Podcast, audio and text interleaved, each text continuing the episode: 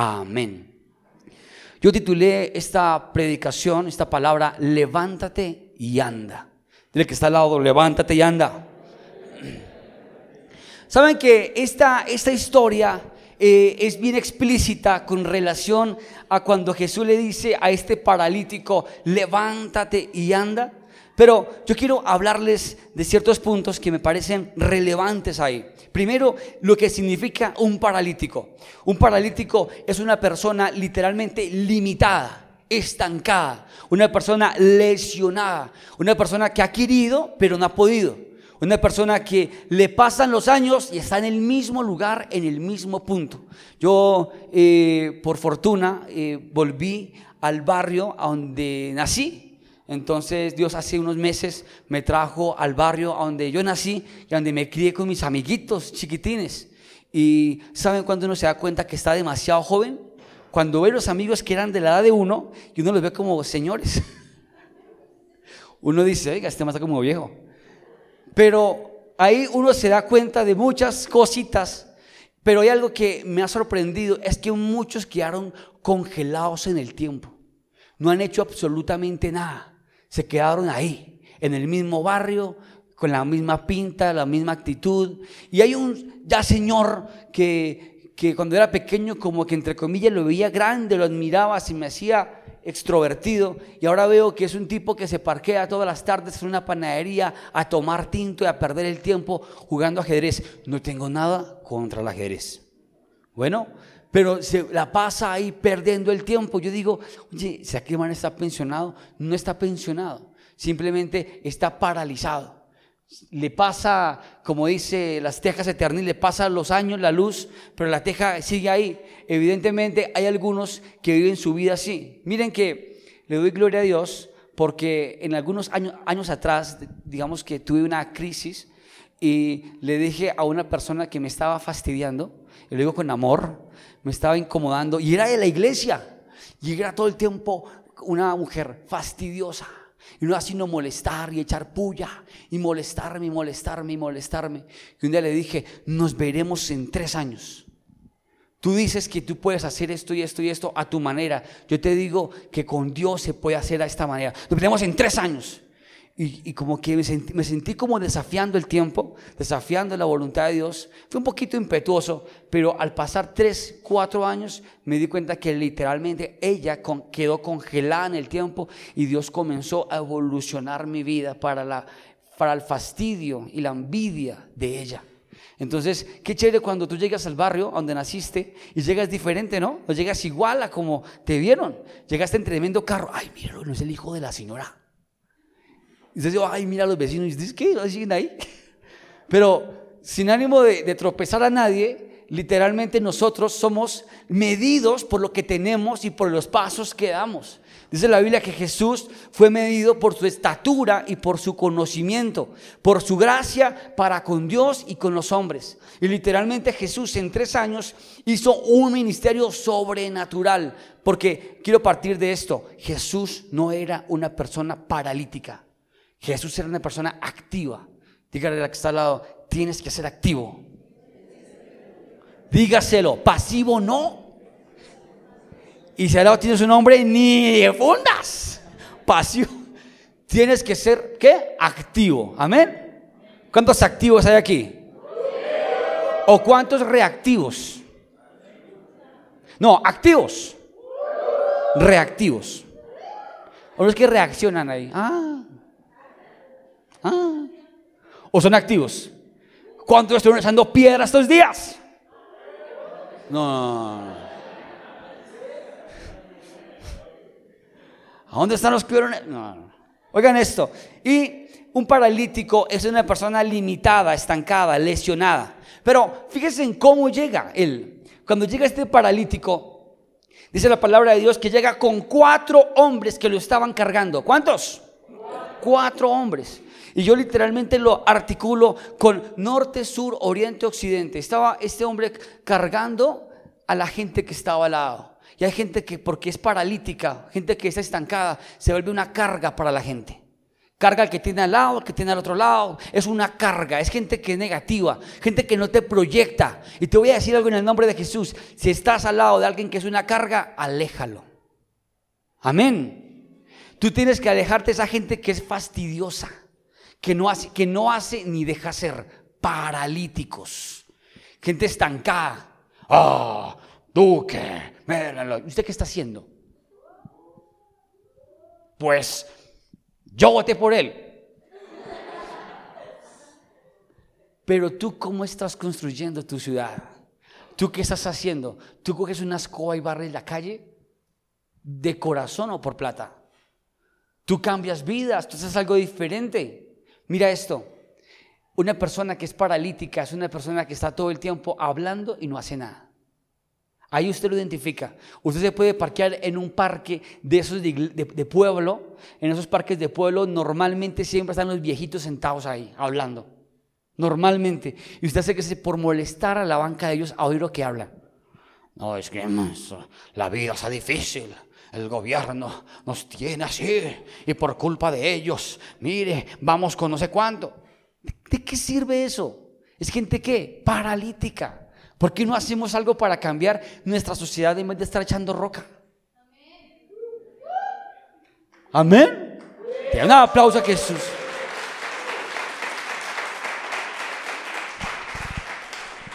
Con esto no estoy diciendo no al paro. Pero estoy diciendo algo. Qué bobada cuando la gente protesta y habla de cosas, pero a la hora de no hace nada gente paralítica, gente fastidiosa. Y a veces nos rodeamos de personas así. Y es más, hay veces en la iglesia nos rodeamos y nos sentamos al lado de personas que tienen esas características. Ah, mire la hora que es, me han arrancado. ¿Y tú qué estás haciendo? Estás viniendo aquí adelante. ¿Qué está pasando?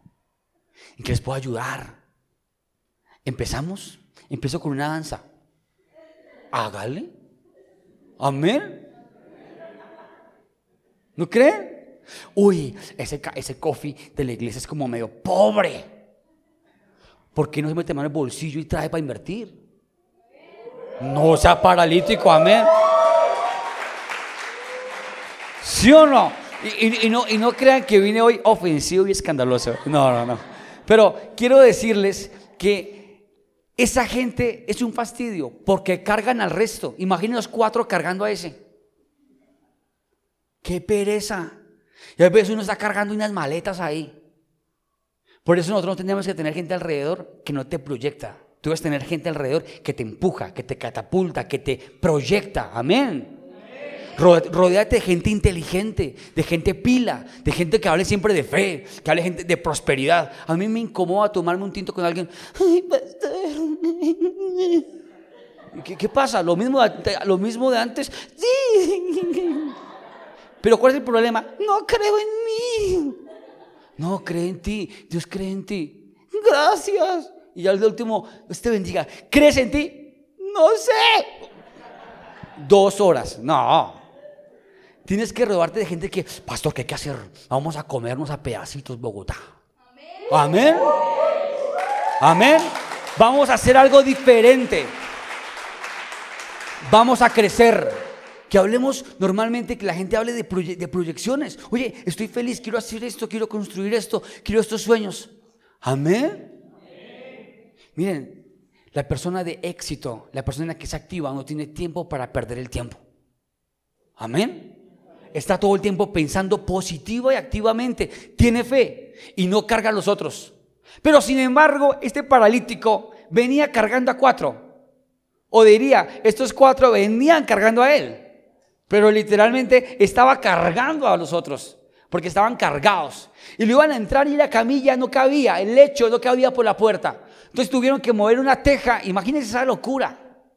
Mover una teja y meterlo por encima. Ese tipo cuando le metieron por encima, yo creo que eran los cuatro más seis más montándolo por un lado y por el otro algunos gritando, cuidado, no lo suelten, cuidado, y otros por acá. El tipo estaba cargando a mucha gente y Jesús lo vio y Jesús vio que el problema no era la enfermedad que él tenía, el problema eran sus pecados. Y la Biblia dice, hijo, tus pecados te son perdonados. O sea, por haber hecho esto de fe, por haber pasado por encima, por haber haberte opuesto y haber hecho algo diferente, tus pecados te son perdonados. O sea, el error no está en el nacimiento de nosotros. Es que, pastor, es que usted no me entiende. Es que yo nací en un barrio pobre.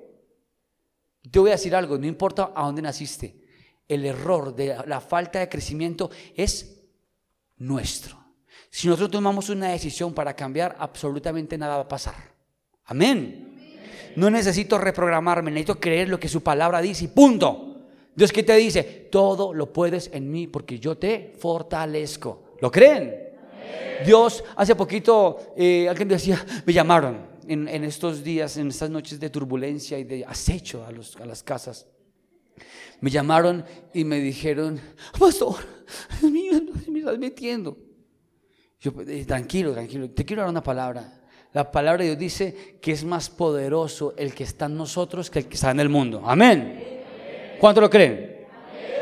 Es más, yo salí, eh, ¿qué noche salimos así a caminar? Y, caminar porque pues no, no, no. Como que estaba como turbulenta la ciudad. Y ahí cerca de la casa habían quemado una llanta y un poco de gente. Y me puse a mirar. Y algunos gritaban, no sé qué, abajo, no sé qué. Y estos, ¡eh! con las ollas. Y yo los miraba y yo, sea, está chévere eso, ¿no? Me sentí como diferente mirando ahí. Saqué el celular, grabé, alguien dirá que yo estoy ahí. Y me estaban grabando y dije, uy, que no aparece por ahí en las redes. Porque están diciendo groserías. Abajo, no sé qué. Y finalmente llegué, salí, me fui. Pero les digo una cosa, algo especial de parte de Dios. Dios quiere que tú estés lleno de fe. Eso no afecta ni nos ataca a nosotros. Tenemos al poderoso, tenemos al más grande. Y si Dios está con nosotros, ¿quién contra nosotros? Nadie. Amén. ¿Lo creen? Nadie, nadie, nadie, nadie. Y veo otra característica de este paralítico cuando el Señor decide perdonarlo. Y era que él tenía un atributo, literalmente cuando entró. Miren lo que dice la palabra de Dios. Que cuando Jesús estaba predicando la palabra, Llegó el paralítico, movieron la teja, yo me imagino aquí predicando, así, así, ahorita, cuando llegan los de staff, momentico, que no sé qué, que es que van a meter a alguien por la teja. Y mueven la teja algunos y meten a alguien ahí. Yo creo que me distraen la predicación. Obvio, todos quedan así, los de allá quedan así. Obvio. Y Jesús se incomodó y dijo, dijo, tus pecados te son perdonados, ya. ¿Saben? ¿Por qué Jesús lo dijo inmediatamente? Por la fe de él. Pero segundo, porque era un, dígale que está al lado, estorbo. Dígaselo, estorbo. No, dígaselo así, estorbo. Y ahí literalmente, y yo no hablo de nosotros, nosotros somos una bendición, pero hay gente que es un qué? Estorbo. Uy, gente que es una bendición, amén. Y, y no vamos a decir, no, todos somos amor, y no. Hay gente que sí es un estorbo. tenemos que identificarlo. Amén. Y tenemos que ayudarla. Oiga, hay que ser estorbo. Te voy a ayudar en el nombre de Jesús a que tan fastidioso. Ay, de verdad. Sí, tus pecados te son perdonados. La Biblia lo dice. Ahora, los escribas, cuando vieron que Jesús dijo eso, comenzaron a cavilar en sus corazones, a fastidiarse, a incomodarse. Y comenzaron, ¿quién es este? Blasfema dicen que era como estaba blasfemando contra Dios. Solamente Dios puede perdonar. Y Jesús en el Espíritu, oyendo y entendiendo lo que cavilaban sus corazones, les dijo a ellos, ¿qué más fácil? Decirle tus pecados te son perdonados o toma tu lecho, levántate y anda. ¿Qué más fácil? ¿El primero o el segundo? Primero, segundo. No, no. ¿Cuánto van por el primero? ¿Cuánto va por el segundo? Jesús le preguntó a todos también. Jesús le dijo, ¿qué es más fácil? Decirle a ese paralítico, tus pecados te son perdonados. Uno. O dos, levántate, toma tu lecho y anda. El primero es más fácil. O sea, que alguien viene, por ejemplo, viene aquí, me traen aquí un paralítico, pastor, ore por él. Yo le digo, tus pecados te son perdonados. Que el Señor opere la sanidad poderosa a su tiempo. Yo no me voy a arriesgar a decirle, levántate y anda. O si no se levante, ¿qué? Claro. Es más fácil, pero Jesús para chicanear y dijo, para demostrarles el poder de Dios, levántate, toma tu lecho y anda. ¡Pum! Con su lecho largo lo cogió. Nadie me ayude con el lecho, yo puedo con él solo. Y todos, ¡oh! Dice la Biblia que eran todos asombrados, atónitos de eso. Y les digo una cosa, eso es lo que Dios quiere de cada uno de nosotros. Que no nos quedemos estancados y que no seamos una carga para los demás. Si aquí hay alguno que pasa de cierta edad y todavía está con mamá, levántate, toma tu lecho y lárguese.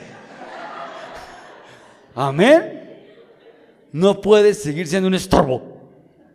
Porque de pronto su papá y su mamá quieren intimidad. ¿No? Y usted ahí, estorbo. Oigan, Dios dice en su palabra que tenemos que levantarnos de nuestra condición y marchar. No podemos quedarnos postrados frente a lo que dice el gobierno o lo que dice la economía, que estamos en crisis, que estamos caídos, que hay problemas, que hay dificultad. No vamos a creer a eso. Amén. Aunque digan que el dólar que se nos metieron los vecinos. Oigan esto, y no los vecinos, nuestros vecinos del país vecino tenemos que amarlos. Amén. Nuestro llamado, es que desde que entraron eso nos tienen fregados. Se están regalando. La Biblia dice que tenemos que ser misericordiosos con los huérfanos, con las viudas y con los extranjeros. Eso es lo que la Biblia dice. Y Dios nos lo está poniendo bien, bien, bien nítido para que lo vivamos. Amén. Amarlos. Qué rico sería algún día que tú te fueras para Estados Unidos y llegaran, oh, bienvenido a mi país, colombiano. Pero llegan allá, hacia de palaceo, de sirviente. Y uno así se aguanta. Miren, tenemos que ser lo que no deseamos para nosotros. No se lo deseemos a nadie. ¿Me copian? Y fíjense que Dios quiere eso de nosotros. Que seamos personas diferentes que avancemos, que conquistemos, que ayudemos. Que no nos quedemos estancados ahí, congelados en el tiempo, que vayamos siempre en conquista. Hay un texto que también me gusta mucho, está en Juan capítulo 5. Fíjense que es muy parecido, pero este es más directo. Verso 1 dice, después de estas cosas había una fiesta de los judíos y subió Jesús a Jerusalén.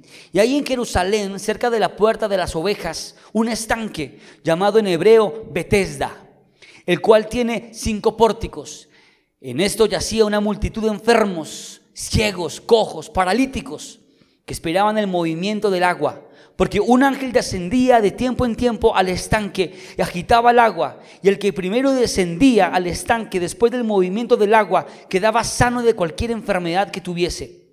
Y había allí un hombre que ya, que, que hacía 38 años que estaba enfermo. ¿Cuántos acá tienen 37, 38, 39, 36, 35? Dios les está hablando. Y había allí un hombre que tenía 30 y punta, que estaba limitado, estancado, paralizado. Cuando Jesús lo vio acostado, ¿cómo lo vio? Acostado y supo que llevaba allí ya mucho tiempo así, le dijo, ¿quieres ser sano?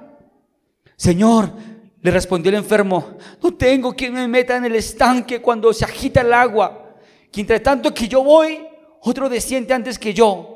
Jesús le dijo, levántate, toma tu lecho y anda. Y al instante aquel hombre fue sanado y tomó su lecho y anduvo. Y era día de reposo aquel día. Fíjese en esto.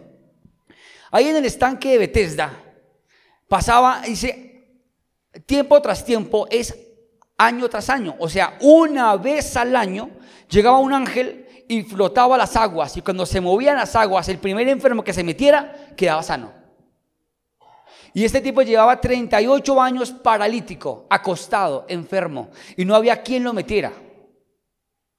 En vez de mover las aguas, ¡pum! Se adelantaba alguien. Y le voy a decir algo. ¿Qué significa eso? Significa que muchas veces estamos paralizados y que la oportunidad está enfrente, pero no hemos podido tomarla. Hemos tenido proyectos impresionantes, bendiciones impresionantes, pero algo siempre sucede y otros se adelanta. Y les voy a decir algo en el nombre de Jesús. Ya no vamos a estar más paralizados viendo la tierra prometida. Ahora vamos a entrar a poseerla. Amén. Llegó el momento de que no estemos ahí por, que la toco. Llegó, se movió, alguien métame, empójeme. Se metió otro. Otro año más. Entonces viene la canción ahorita de Navidad, un año más. Año viejo. Y siempre llegamos a Navidad, a diciembre, y todos, ah, este año fue un año pesado, pero el otro año sí. El otro año sí. Y todos el primero de enero ahí, empezando el 31 a las 12, todo el mundo, feliz año. Y la, y, la familia y algunos cristianos así bien proféticos, ah, declaro que este año, mi hijita, será tu año. Este año sí levantarás, mi amor. Dios mío, tienes 40 y los conseguí. Tranquila, tranquila, no te preocupes. Llevas 38 años ahí paralizada. Lo tienes ahí, ahí y nada que se le adelanta una. Pero ya se acabó eso. Amén. Y también para los hombres, hay hombres también de 30 y punta y 40 y punta cañando matrimonio, ¿no? ¿Dónde están los hombres solteros? Ah. Las mujeres solteros.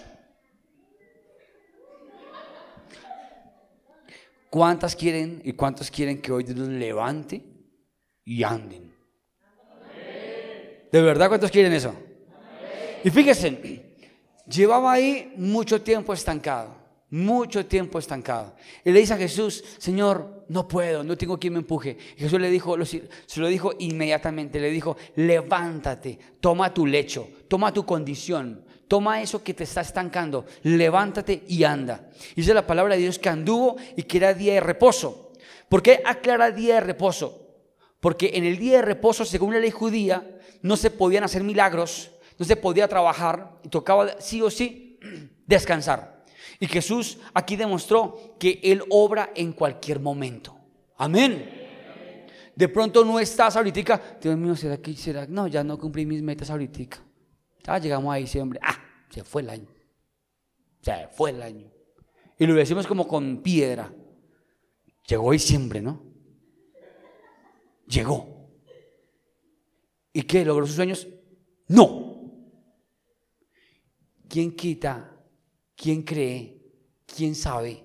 Si Dios en su misericordia, ahorita a destiempo, en tiempo de reposo, te den en diciembre lo que no hiciste en todo el año.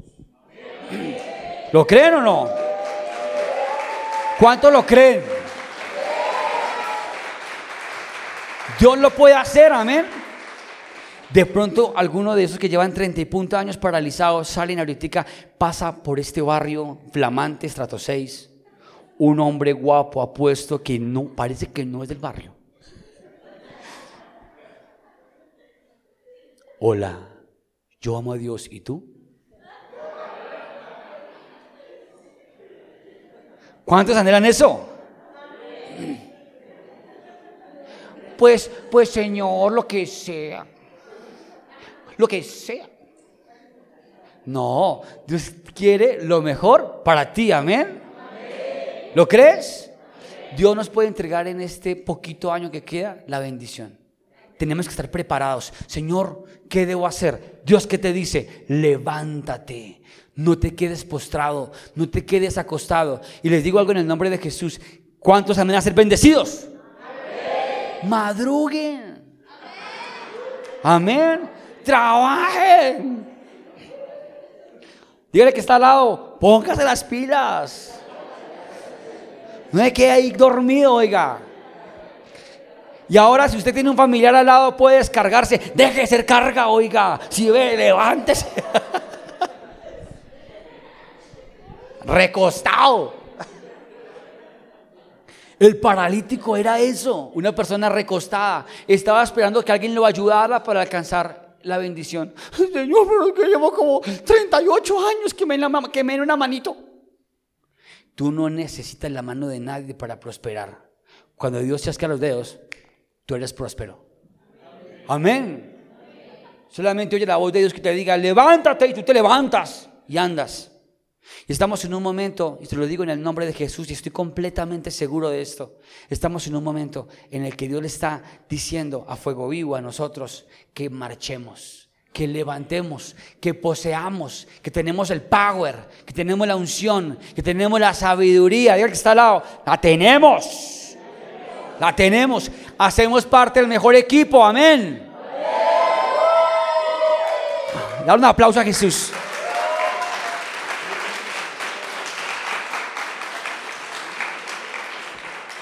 Pero de pronto tendrás, pero de pronto tendrás que como este paralítico, para levantarse, hacer ciertas cosas y son simples. Una de ellas, vencer el temor. No te dé pena. No te dé pena reconocer tu error. No te dé pena decir, voy a entrar por el techo. No te dé pena quebrantar cualquier tipo de objeción. No te dé pena. Segundo, Cree que Jesús te puede sanar. Créelo. Amén. No dudes ni un poquito. Porque cuando Jesús vio paralítico que se metió por ahí, dijo, cuando vio la fe de ellos, le dijo, hijo mío, tus pecados te son perdonados. Tercero, mira esto. Nuestros pecados impiden la prosperidad. En Proverbios capítulo 28, verso 13 dice, el que encubre su pecado no prospera, mas el que lo confiesa y se aparta, alcanza qué? Misericordia. Y si ustedes quieren ser bendecidos, triple bendecidos, pónganse en, comunión con Dios y Dios los va a levantar. Amén.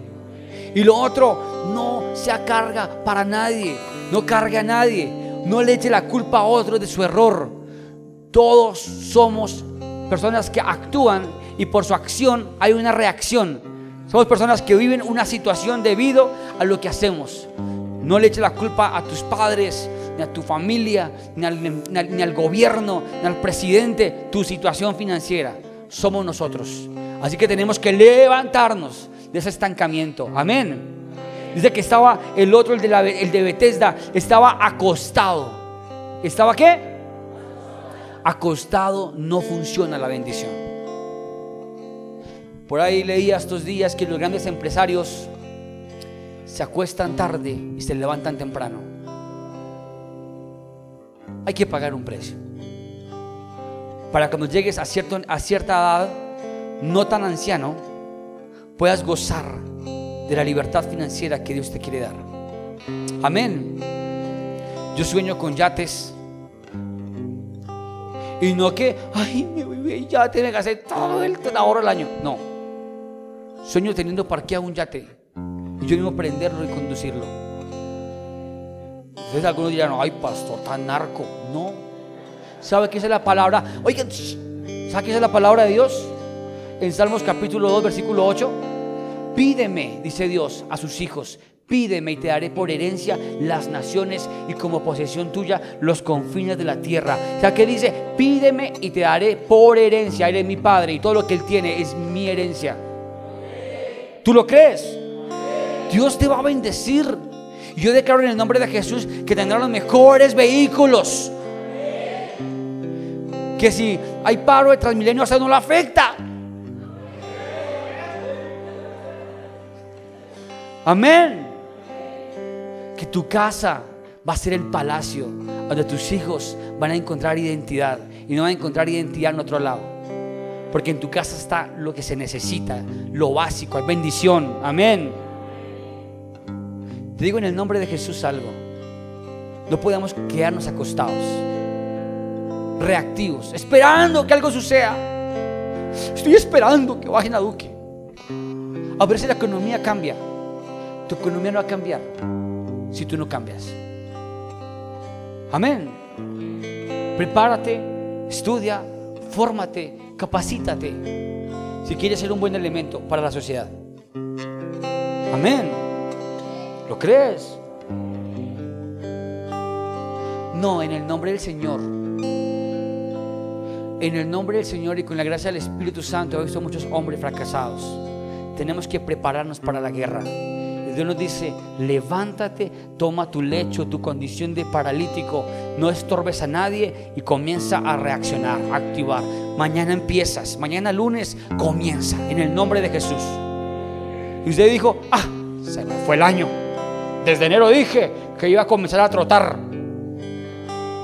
Pero ya se me fue el año, que viene diciembre, que el tamal, que la natilla, que los buñuelos. ¿Para qué trotó? ¡No! Comienza mañana a trotar. De mañana en el barrio algunos, ¿qué No importa. Reaccionamos. Nos despertamos, amén. Y seguramente cuando llegue el 31 de diciembre vamos a decir, oh, este año estuvo bueno. Logré, coseché, cultivé. Porque Dios movió las aguas, vino el ángel. Y tú no estabas esperando que alguien te empujara. Tú te levantaste y te metiste en ellas. Y fuiste sano. El ángel de Dios estaba aquí. Y Dios está moviendo las aguas para que te metas en el agua y seas sano. ¿Cuántos quieren ser sanos? ¿Cuántos quieren vencer ese estancamiento? ¿Cuántos quieren vencer esa limitación? Ponte en pie.